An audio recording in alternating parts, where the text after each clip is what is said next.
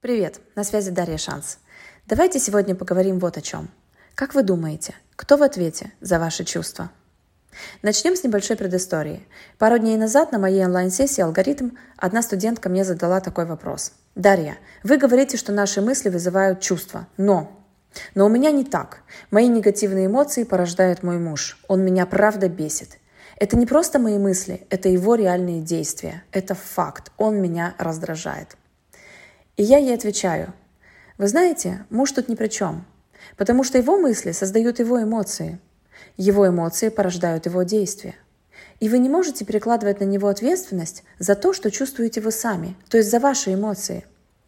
Потому что ваши эмоции рождаются в вашей душе как результат ваших мыслей. Как результат ваших мыслей о том, как себя ведет ваш муж – Получается, что вы порождаете свои эмоции тем значением, которое вы придаете его поведению. А его поведение здесь ни при чем. Потому что то же самое поведение другой женщины могло бы быть расценено совершенно по-другому. Получается, что все, что делает ваш муж, это абсолютно нейтрально. И только вам выбирать, относиться к этому негативно или позитивно. Не ваш муж вызывает у вас чувства. То, о чем вы думаете, вызывает ваши чувства на самом деле. Если вы думаете, что он вас попросту не уважает, или вы считаете, что он должен вести себя по-другому, не так, как он ведет себя в действительности, то вы чувствуете боль. Никто, кроме вас, не может влиять на ваши чувства. Я знаю, что сложно избавиться от привычки думать, мол, он ранил мои чувства. Друзья, это ложь. Никто не ранит ваши чувства. Никто не способен вас унизить, оскорбить или обидеть. Вы сами принимаете решение, что вы унижены, что вы оскорблены и что вы обижены. И все эти эмоции, повторюсь, порождаются вашими мыслями. Вашими мыслями, а не поступками другого человека.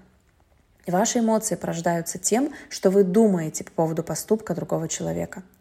И получается, что когда вы искренне полагаете, что другой человек способен ранить ваши чувства, вы просто не осознаете, что вы сами раните свои чувства каждый раз – Каждый раз, когда интерпретируете его слова или поступки так, как вы их интерпретируете. Опять же, я не потворствую поведению другого человека. Я не говорю вам, что нужно оставаться с мужчиной, который так себя ведет, который ведет себя так, что для вас это неприемлемо. Я просто говорю вам правду. Вы тот, кто выбирает, с кем проводить время, кого слушать и кому верить.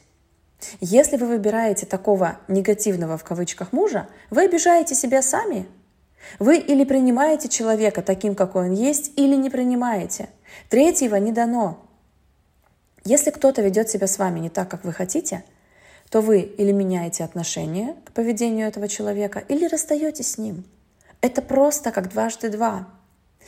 И тогда мои ученики меня часто спрашивают, ну хорошо, а если я не хочу расставаться с этим человеком, потому что это близкий друг или член моей семьи или мой партнер, как тогда мне поменять отношение к такому обстоятельству, как поведение этого человека? И как, изменив свои мысли, изменить свои эмоции? Смотрите, чтобы изменить свои эмоции, вам надо сначала понять, что вы чувствуете. Не так ли? Представьте, что вы рассказываете о своих переживаниях марсианину, который никогда не испытывал чувств. Запишите это – как вам с этим живется? Где в вашем теле засела та или иная эмоция? Что именно вы испытываете? Например, злость для меня – это быстрое дрожащее гудение в области солнечного сплетения и в животе. А в груди при этом ощущается напряжение, холод и дрожь. Станьте наблюдателем. Посмотрите на себя и проявление своих эмоций со стороны, словно вы сами находитесь в другом конце комнаты. Так вы сможете разделить мысль и эмоцию, которую эта мысль создала. Будьте спокойны.